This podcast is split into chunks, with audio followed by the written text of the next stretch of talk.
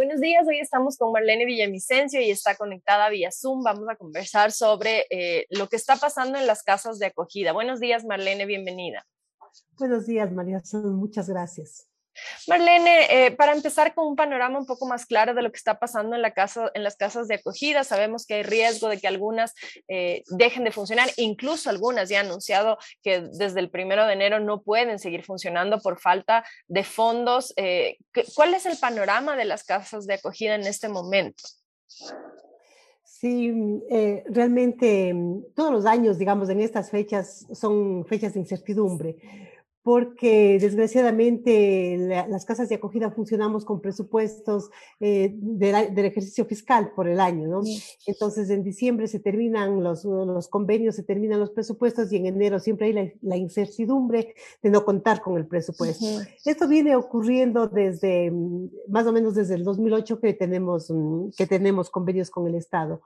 Nosotros consideramos que es hora ya de cambiar esta situación porque cada vez se vuelve más compleja se vuelve más compleja de que las organizaciones podamos solventar dos, tres y cuatro meses de, de atención en las casas de acogida porque mm, la, atención en las casas de acogida no significa solamente sueldos para, mm, para, quienes, para quienes están trabajando, sino es la vida misma, ¿no? Es la alimentación, es el vestuario, es la salud, y en esta época de COVID se ha complicado mucho más.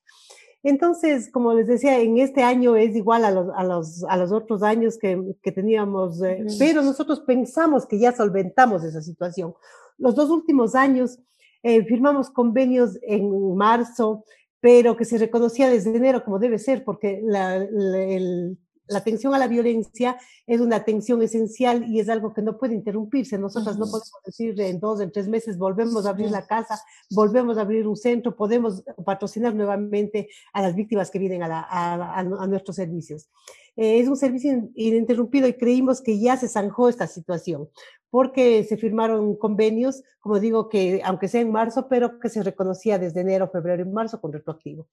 Y es importante, Marlene, perdón, aquí una precisión eh, para la audiencia. Estas casas eh, de acogida es a donde las mujeres llegan cuando son víctimas de violencia y no tienen un sitio seguro en donde estar muchas veces con sus hijos y empiezan a vivir ahí hasta que puedan retomar sus proyectos de vida. Y los centros, por otro lado, que también tienen este problema del presupuesto, son aquellos a, los que van por atención psicológica, apoyo emocional, es decir, por otro tipo de, de apoyo, pero no viven allí. Entonces el riesgo es para ambos servicios, ¿correcto? Exactamente. Los centros de atención y las casas de acogida en el mundo entero funcionan así. Es importante que las mujeres tengan un espacio cercano para llegar y todavía muchas de ellas no han tomado la decisión de salir de las casas, ¿no? Entonces, los centros de atención hacen, hacen este, este trabajo, digamos, las mujeres siguen en sus casas y hacen un apoyo psicológico, un patrocinio legal, o mujeres que pueden quedarse en sus casas o que tienen lugares donde ir, tienen la mamá, tienen la hermana donde están y, y, están en, seguras también. Las casas de acogida, en cambio, llegan las mujeres que viven violencia extrema y que tienen que huir de sus casas eh, para salvar sus vidas o la de sus hijos e hijas, porque sabemos que las mujeres no salen al primer golpe, las mujeres no salen al primer episodio de violencia que viven, las mujeres salen cuando ven amenazada su vida o la de sus hijos e hijas. Entonces, solamente allí es que salen a buscar un lugar seguro. Entonces, eh, llegan a la casa de acogida y llegan eh, como están, porque eso digo, nosotros no, es como hacer un viaje y uno se prepara, prepara la maleta para irse, no, ellas tienen que salir como están. Muchas veces salen descalzas, salen sin ropa, sin sus documentos, sin papeles, a veces hasta sin sus hijos, porque les son expulsadas de sus casas y tienen que huir y buscar quien les apoye para recuperar a sus hijos. Entonces las mujeres que llegan a una casa de acogida llegan en una situación, digamos, de huyendo de, de extrema violencia, pero una situación también de vulnerabilidad de necesidad de resolver sus, necesidades básicas. Algunas no han comido tres días, no han dormido, eh, no tienen la ropa adecuada. Entonces necesitan en primer lugar satisfacer sus necesidades em, primarias, digamos, para iniciar sus trámites. Entonces todo eso requiere una casa de acogida. Una casa de acogida necesita estar como mm, preparada para cuando llegue una mujer, sus hijos e hijas y resolver múltiples necesidades, no una sola. No es solamente hacer la denuncia, no es solamente que duerma, son múltiples necesidades, se desprenden de la llegada de una mujer a una casa de acogida. Y a veces llegan con uno, con cuatro, con cinco, con ocho hijos. Entonces, cada niño, cada niña que llega también tiene una necesidad diferente. Marlene, y, ahora está justo eh, en discusión el funcionamiento. Han tenido ustedes una reunión eh, que, también para aclaración de la audiencia, depende del presupuesto que se entrega a las casas y centros de acogida, que en su mayoría dependen de fondos públicos, depende de la Secretaría de Derechos Humanos ahora. Y han tenido algunas reuniones con la Secretaria de Derechos Humanos. Entiendo que una última reunión o la última fue ayer, eh, porque también cambia la metodología o la forma en que se van a asignar fondos. Es decir, ahora ya no se van a entregar por una observación que ha hecho la Contraloría sobre el uso de recursos de la Secretaría de Derechos Humanos, ya no se van a entregar necesariamente a las casas de acogida y a los centros de acogida que se ha venido entregando los últimos años. Algunos operan por más de 25 años, es decir, eh, ahora se va a hacer una convocatoria abierta con algunos requisitos eh, y con esta convocatoria van a poder participar las organizaciones, esas y otras. Y serán, eh, una vez que se califiquen estos procesos, que se decida. Por lo tanto, hay el riesgo de que tanto como es posible que se les entregue fondos, es posible que no. Y eso podría implicar que desaparezcan. Ah, ¿Qué han, qué, han podido conversar con la Secretaría de Derechos Humanos en ese sentido para garantizar de alguna manera que los que ya existen no desaparezcan por falta de fondos? Sí, bueno, ayer, después de toda esta, mm, esta presión, digamos, y esta incidencia que hemos tenido, y queremos también agradecer públicamente a los medios de comunicación, a organizaciones, a instituciones de activistas que se sumaron y apoyaron nuestra, nuestra demanda de no poder, de no cerrar los servicios y de, y de poder sostenerlos. Entonces, ayer se tuvo una, una reunión, un acercamiento con la Secretaría de Derechos Humanos, en donde eh, se está garantizando, digamos, primero que mm, eh, con, eh, están desde hoy día o desde ayer mismo, iniciaron ya trámites para poder eh, firmar, no, no, sé cuál es la figura exacta, un convenio por, por tres meses, mientras dura este proceso que, que viene ahora a ser este proceso de, de, de, convocatoria y de escoger a las organizaciones que vayan a presentarse. Nosotros creemos que está bien, nosotros siempre, siempre eh, estamos, hemos estado de acuerdo y hemos trabajado conjuntamente con el Estado desde el 2008 de, de mirar la figura que, porque nosotros no es que no queremos rendir cuentas, nosotras eh, eh, queremos rendir cuentas. Es más, lo, que nos da la Secretaría de Derechos Humanos, nos, que, lo que nos da alguna organización del Estado, eh, no alcanza para cubrir los servicios. Nosotros siempre estamos todos los días haciendo gestión, autogestión y pidiendo colaboraciones. Nosotros cada día, aparte de, la atención a, a, las mujeres, para poder brindar esta atención digna, esa, e, estos servicios que, que sean dignos, porque nosotros consideramos que si se abre un servicio, tiene que ser digno, tiene que ser un servicio en donde se, se pueda dar una atención integral y en donde las mujeres realmente puedan tener ese espacio para pensar y recomenzar sus vidas, un espacio tranquilo, sereno y, como digo, digno. Para nosotros esa, eso es, no, no es cualquier espacio el que tiene que dar este servicio a las mujeres. Entonces nosotros hacemos gestiones y tenemos múltiples financiamientos porque no hay organización, no hay institución que pueda sostener eh, los servicios de una casa de acogida, porque conocemos y sabemos que en el mundo entero son servicios costosos, ¿no? Eh, nosotros siempre preguntamos cuánto cuesta sostener una vida, cuánto cuesta, eh, y el COVID nos ha demostrado, ¿no? Una vida, una persona enferma del COVID, eh, la familia se queda endeudada en 100, 200 mil dólares. ¿Cuánto cuesta realmente defender una vida? Entonces, así es de una casa de acogida. Una mujer llega y, necesitamos atender muchas cosas con. Entonces, no es, como digo, solamente el tema de la alimentación. Entonces, por eso nosotras consideramos que, es, que, que lo que el Estado, eh, este convenio que tiene el Estado con nosotros cubre parte de, de los costos y que todo el tiempo tenemos que estar haciendo esta autogestión. Y sí, en este momento eh, mm, parece que la, la, intención es abrir ¿no? a otros servicios de otras organizaciones, a otras instituciones que están abriendo y está bien. Nosotros consideramos que está bien, pero que eh, nosotros también desde el 2008 hemos venido construyendo enfoques necesarios para poder dar atención en las casas de acogida y centros de atención. Hemos venido construyendo estándares y hemos venido construyendo protocolos. Nosotros creemos que es muy, y, y, y no son una, eh, eh, son que todo el tiempo están en renovación, todo el tiempo estamos eh, revisando, estamos mirando la mejor forma de atender a las mujeres. Y ahora por el COVID y nosotras incluimos protocolos de bioseguridad, que también son costosos y, y que nos representa otras actividades. Entonces, nosotros consideramos que estos nuevos servicios que se abran tienen que abrirse necesariamente de esta manera, ¿no? y Marlene, en esas condiciones, ¿cómo uh, cambiarían eh, los centros y las casas de acogida que ahorita están funcionando? Eh, ¿Se mantendrían esos eh, porque con el presupuesto de lo que nos ha explicado una funcionaria de la Secretaría de Derechos Humanos, es posible que sí tengan ellos los fondos, pero es posible que no tengan. Al no tener los fondos, eso implicaría necesariamente la desaparición de estos centros y de estas casas de acogida, ¿correcto? Eh, bueno, nosotros todavía no conocemos el reglamento y esa es otra demanda que tenemos, porque nosotros consideramos que eh, que un reglamento, o sea, eh, tiene que ser trabajado también colectivamente. O sea, nosotros también podemos aportar, ¿es cierto?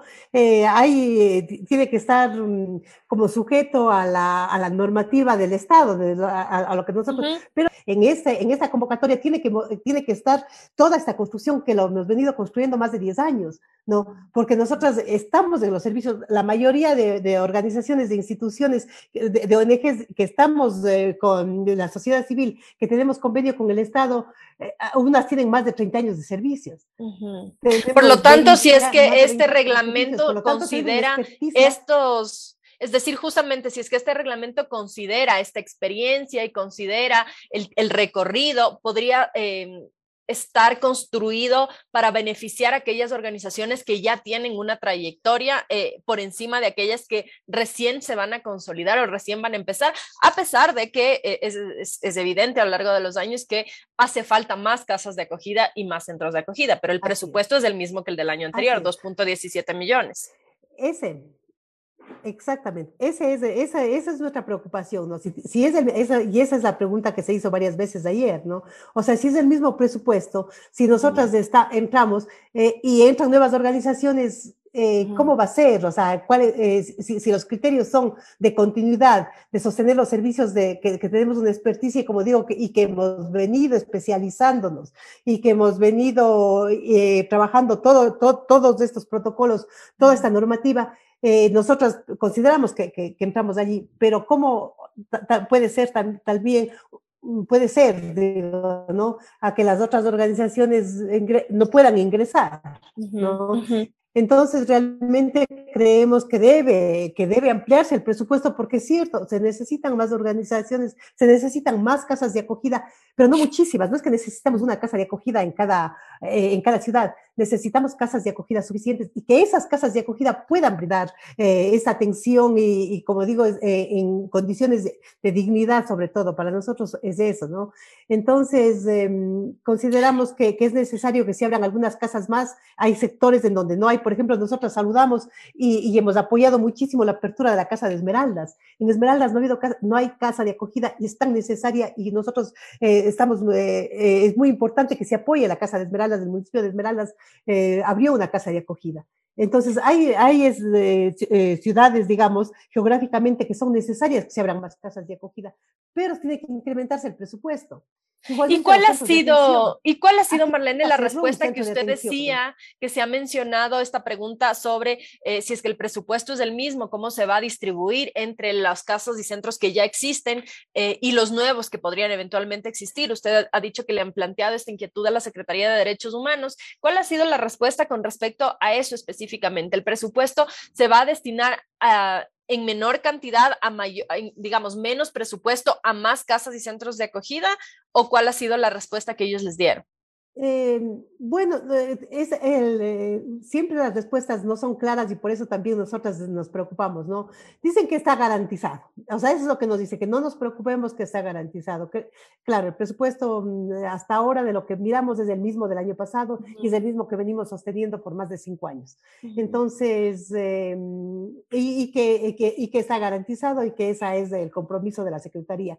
Entonces, como les digo, no mm, eh, esperamos, esperamos que en esto, que, también nos dan, eh, ese es otro ofrecimiento, nos han dicho que se va a abrir este reglamento, que va a ser socializado y que, va, y que vamos a ser escuchadas cuando tengan eh, el, reglamento como listo y que parece que en este, en, este mes, digamos, en estas dos eh, próximas semanas, se lanzará ese reglamento. Entonces, estamos esperando esa convocatoria para poder nosotras aportar desde nuestra experiencia, desde tantos años que tenemos de convenios con diferentes gobiernos, con diferentes ministerios, porque también nosotros hemos, eh, hemos transitado, digamos, desde el MIES, porque este, este, estos convenios se abrieron con el MIES cuando, con el primer plan Nacional de Erradicación de Violencia, teníamos con el MIES, pasamos al Ministerio del Interior, pasamos al Ministerio de Justicia y ahora en la Secretaría de Derechos Humanos. Entonces hemos transitado cuatro ministerios em, y, y, claro, y, con cada uno han, han, ido cambiando un poco las, las, reglas del juego.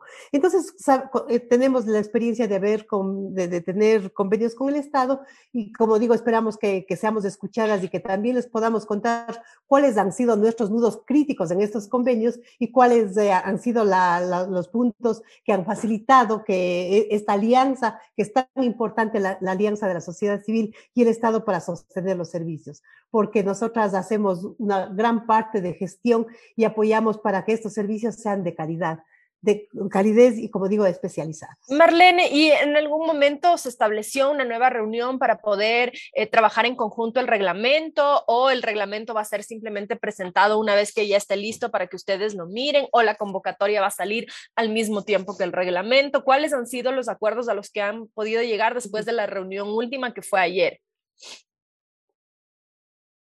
Sí, bueno, eh, la, la, primera preocupación, como es lógico, tanto de las casas de acogida como, y como en este momento de la, de la Secretaría de Derechos Humanos, es em, hacer todos los trámites para poder sacar estos tres meses, porque, porque esos tres meses... Esa es la eh, urgencia, los tres meses.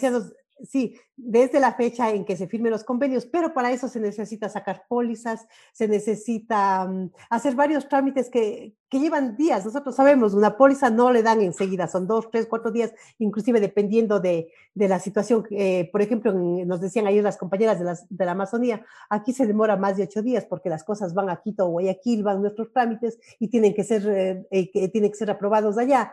El, el, tema burocrático es en todos los, tanto en el sector público como en el privado.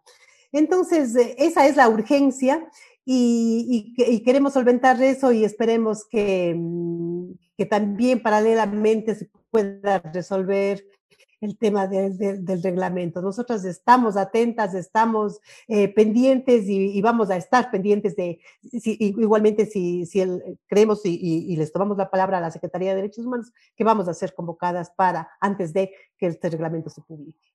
Marlene, ¿y estas casas y centros de acogida, a cuántas mujeres atienden en promedio eh, o mensual o al año? ¿Cuál es el promedio de atenciones que tienen las casas de acogida? Sí, eh, las casas, es, es, importante también comprender que las casas somos diversas, ¿no? Hay, hay casas más grandes, hay casas más pequeñas, eh, pero alrededor de, de, de, 60 mujeres, digamos que son grupos familiares, eh, eh entre 60 a 100 mujeres depende de la capacidad de, la, de, las casas de acogida, ¿no?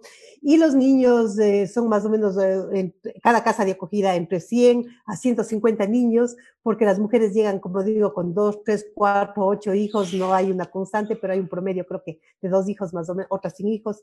Entonces, eh, entonces llegan las mujeres con sus hijos de hijas. Y hay algunas casas como en la Amazonía, porque no, porque no existen eh, otras casas de acogida como, como pasa en Cuenca Guayaquil, Quito, también reciben adolescentes solas, porque no hay otro espacio para, la, para las niñas. Entonces, también son estas niñas solas que, que, que llegan a, a, las casas de, que están sobre todo en la Amazonía.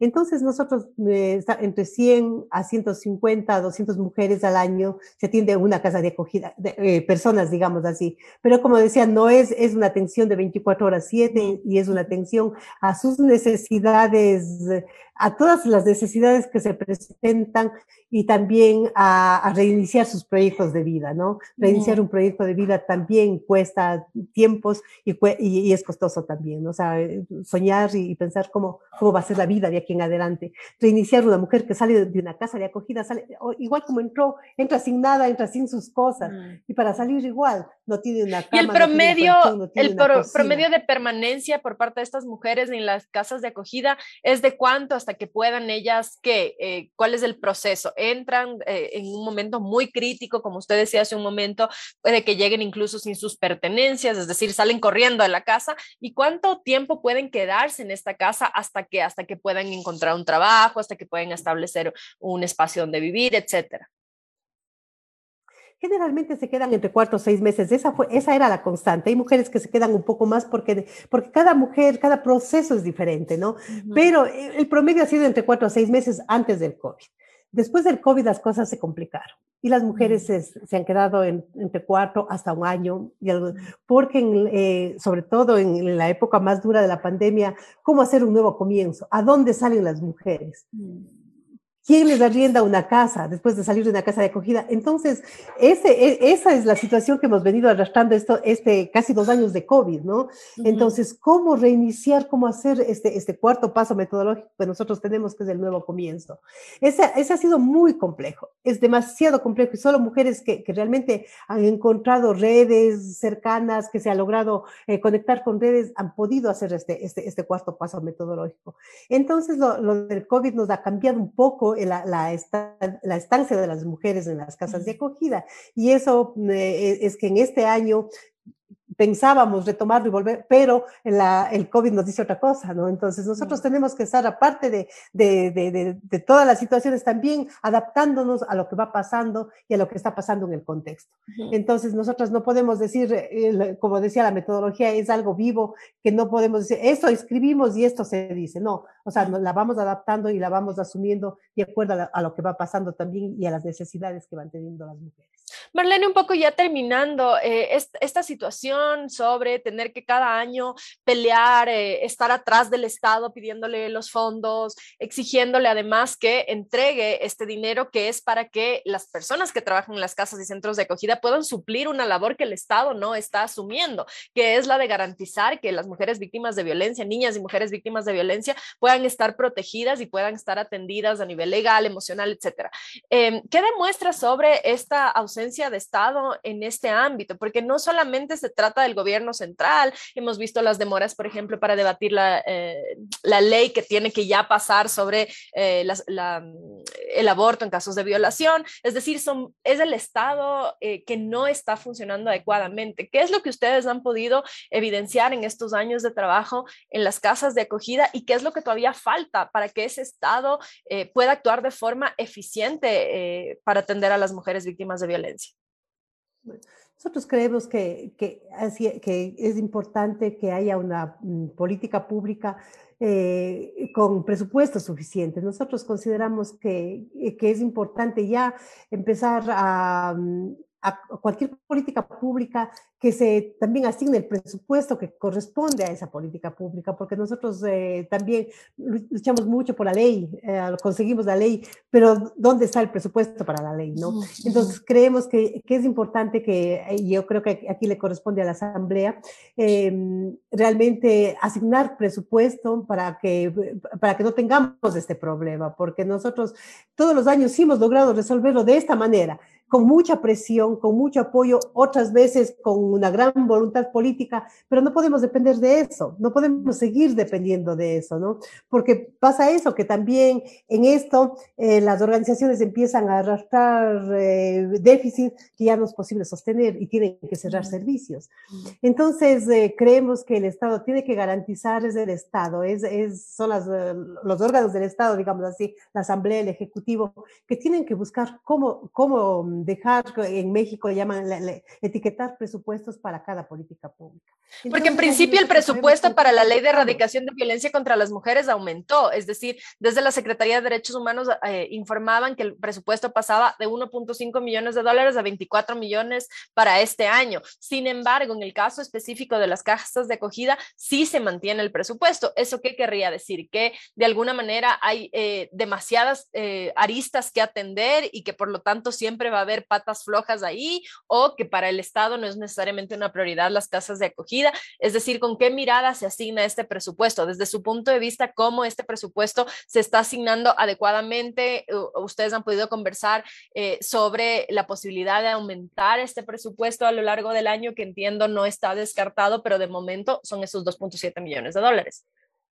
2.17. Eso es lo que nosotros también eh, eh, decimos, si es que hay un, aumento ostensible del presupuesto, tiene que verse también en la mejora de los servicios, mm. porque nosotras venimos como eh, solventando y subvencionando al Estado, cuando en las casas de, acogida, por ejemplo, todas las casas de acogida, la infraestructura es, es de, la ONG o de la organización que de alguna manera arrienda o, o, o busca incomodato, como es el caso de Cuenca, nosotros tenemos un comodato para la casa de acogida Pero el mantenimiento, eso nomás es costosísimo, ¿no? El mantenimiento de la casa de acogida, los servicios básicos, eso no garantiza absolutamente nadie. Entonces nosotros hemos venido subvencionando al Estado y el Estado se ha acostumbrado, creo, a esto, ¿no? A mirarnos, e, esa es eh, como, nuestra obligación, como nuestra contraparte.